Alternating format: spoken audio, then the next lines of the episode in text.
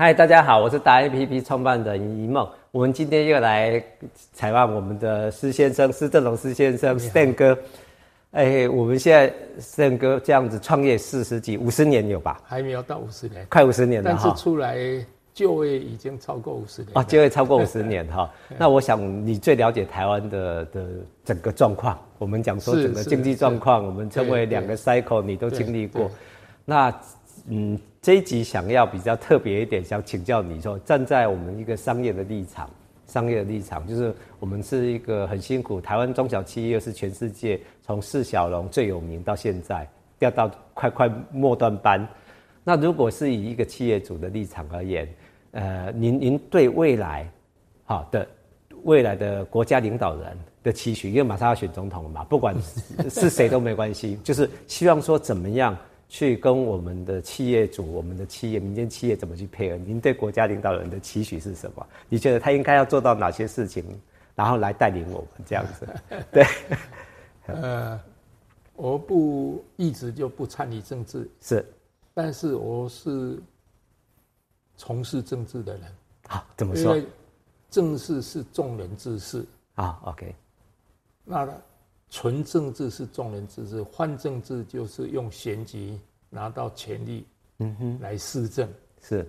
观念是有所不同，是，所以我不，因为我在管众人之事，对，王道也是谈众人之事，经验传承也是众人之事，是，我做过很多啊社团法人的董事长，嗯，理事长，是，也是啊以无无私的立场服务。做众人之事，我就是要创造价值，要考虑所有人的利益平衡，是这样才可以永续发展下去。那这个像台北市电脑工会，嗯，实际上到现在最，呃，世界上有名的快要到的 Computex 这个展，世界最领先的一个展，也是我当时创立的。啊，OK。那可以说，我在这个过程里面，太多人都希望我能够进入。不管民意代表或者在在经济部了，或者行政院的但扮演一些角色，或者参加选举，我都不不喜欢，因为这样你就不是政治人啊！你为什么又说你是泛政治？呃、我是纯政治啊，纯政治，纯政治，众人之事，我们说的啊，我都管，所以所管的，从我的使命就是众人之事。OK，、嗯、就整个台湾的未来。你刚才讲一句话，我不太认同了。是。就释小龙，我们是落后人。今天的报纸还在确认，我们去年又是领先韩国了。哦，OK，好。和 capital G P G G D P，嗯，OK，所以本身台湾的能量是很够的。是。那因为民主政治绝对平衡的一人一票，嗯，到资源应用的齐头。式的，假平等的思维，这个以前读三民主义都有啊。对，嗯，这些问题呢，嗯，都是整个制机制的一个问题。是，为了选票，一人一票绝对平衡。嗯，那你只重视显性价值，对，才有票。隐性价值间接无限未来的价值，大家没有感觉哦，就选不到票。你要发现这个这个很大的一个一个冲突点，嗯。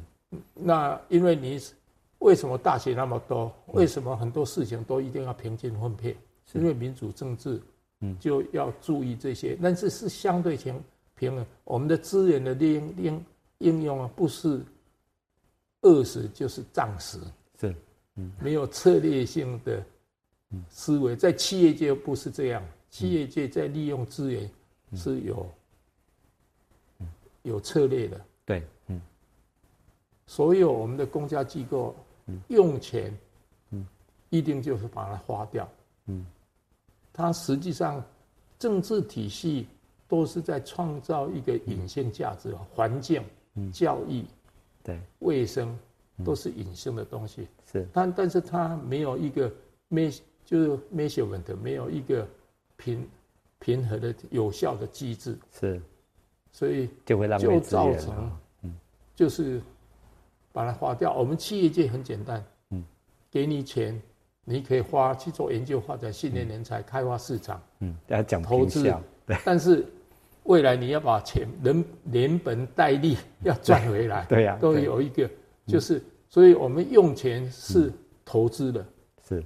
是要回来的。政府花钱怎么回来？实际上是整个国家的发展进步是回来的，是，所以当然还是有，所以他要思考的，还有他的循环的塞，就是呃。环境呢是比较长的，是的，比较看不见的。我们的都比较小循环，它那个很大的循环，嗯，所以基本上政府，所以我觉得要领导我们，因为现在的民主政治就是，你要选票，是。那选票如何把整个你的创为老百姓服务、国家建设的隐性价值做一些论述。对。能够争取到一个选票，这个可能不是那么容易，但是还是要有所突破。嗯，就算你用显性价值为主，所谓政见嘛，对，呃，得到了，呃，拿到了执政了，那如何以六面向的总价值，嗯，来做施政的考量，嗯，创造长期，嗯，六面向的总价值，嗯，那这样。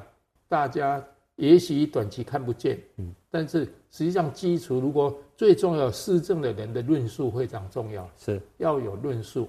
我们我也很有信心，我们老百姓的的水准是越来越高了。经过长期的在民主政治的客观环境之下，也学的哎很很有进步了。是，那我觉得有担当，有论述。嗯嗯，那做不做不好，也哎，结果不是很想象的理想，嗯，也不要推卸责任。是，还有反对党，嗯，民主政治最大的的的问题就是反对党一路反对到底嘛，因为他不反对到底，他就没有一个立场，而且让执政的好做事情的话，他就没有政党轮替的机会。嗯，这个是民主政治的问题。美国走在前面，现在是。比我们更差的问题出现了，全世界不，欧洲也同样有这个问题，所以我觉得民主政治整个这个机制呢，对于自由多元是很好的，嗯，但实质上效率呢，实质上是不见得最好。是我有也有一篇文章在联合报名人堂提到，嗯，我们现在是官不聊生。是，所以我的立场就很支持执政党。不，我没有党派，但是我只要给执政的有空间来负起他们的责任。是，那因为现在的机制，尤其也包含媒体、反对党，使得官不聊生。官不聊生的结果就是议事无成，议事无成的结果到最后是民不聊生。是，所以我们不希望进入这样一个循环。所以我是一直扮演，我没有政治立场，但是我。绝对支持执政的，要给他一个好的环境，要他负起责任来支持他能够施政。本来我们就期待他替我们我们服务嘛。对，那就这样一个，嗯，就等于是他替我们服务。那相对的，就是如果说明年选举之后了哈，就是谁当总统都没关系，就是你期待他应该做到哪些事情？比如说我们这样好了，简单的三件事，你觉得是他必须应该要去？去真的去踏实去做的哪三件事情？现在当然和平是大家嗯啊第一要素就是，不管你是谁当选，你就应该主持让我们百姓觉得是和平安全的生活空间。台独不要谈嘛，是呃没有，因为本来就是主权独立的国家。是，虽然有不方便，包含我在二零零六还是二零零七 APEC 的时候。记者会说台湾就是主权独立的国家，是，他不会高兴啊，嗯，中共不会高兴啊，嗯，那但是事实就是如此，嗯，还在谈台独，嗯，没有没有必要，嗯，那接接下来就是强化我们台湾经济的发展跟社会的共识。啊，第二点就是竞争力，就是竞争力嘛。就这个，第一个就是全世界不可或缺。第二个是竞争力。嗯，实质上台湾本来就有这个条件哦。是啊，一九九九年九二一的时候，嗯，马上 Business Week，嗯，商业周刊，美国的商业周刊的封面故事就是 Why Taiwan Matter，嗯，台湾为什么重要？因为台湾一停摆，全世界经济就停摆了。哦、现在越来越严重。哎，我们是领头羊哎。哦，台湾 只要全球的供应链里面，台湾都扮演很重要的一个角色。是。台湾一停摆，全世界等于经济就停摆了。是。现在比以前更重要，尤其在半导体。嗯。我们整个核心的核心最领先的科技，我们世界最领先，而且影响。各行各业影响最大的，嗯，就是 Silicon，就细科技。是，那我们世界最领先。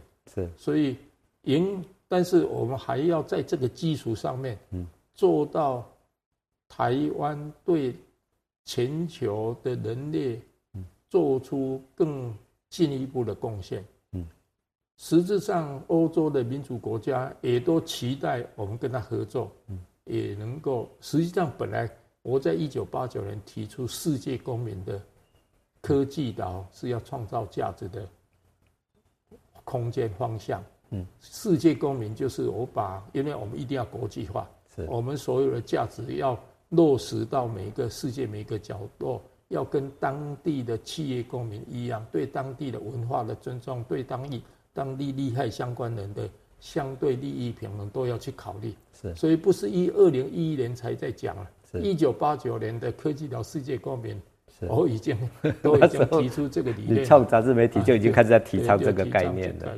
OK，那就第一个就是安全。对，如果对未来的我们的国家领导人的第一个安全，第二个是经济，请好好赶快冲经济。那如果是第三点呢？你对对他的期许是什么？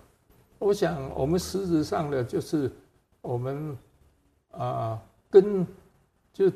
以国民外交为主嘛，是所有的交流，全世界就是不管是文化交流、经济交流，嗯，都可以变成我我最受欢迎。我们本来就是定位就是世界的朋友，是就是虽然我们有人说我们啊属于他们的，但是我们单独就已经到世界去行走了，是就是我们对是各。大家的好朋友了。嗯，我我们我们这一集来看看 Stan 哥来检验一下他跟第一集。其实 Stan 哥的第三点就是告诉我们以人为善，嗯，就是我们都是全世界的朋友。所以回到王道文化的第一集，第一集王道文化常畅谈的就是这个，就是不管你赚钱，你记得要分人家；不管你要做任何的生意，请记得跟大家一起做，对不对？全世界。那回到第二集，我们讲说未来的领导人他必须在第三点。第一点是安全嘛，第二点是经济赶快冲上来，第三点就是以人为善，就是跟大家变成全世界的好朋友，对，对不对？对。好，我们今天就是我们看看呢，我们准备等着明年的开讲，看未来领导人怎么做。好，谢谢你。好，OK，我们今天就这样子。OK，好，拜拜。谢谢。我们比个赞好了，赞。谢谢，赞。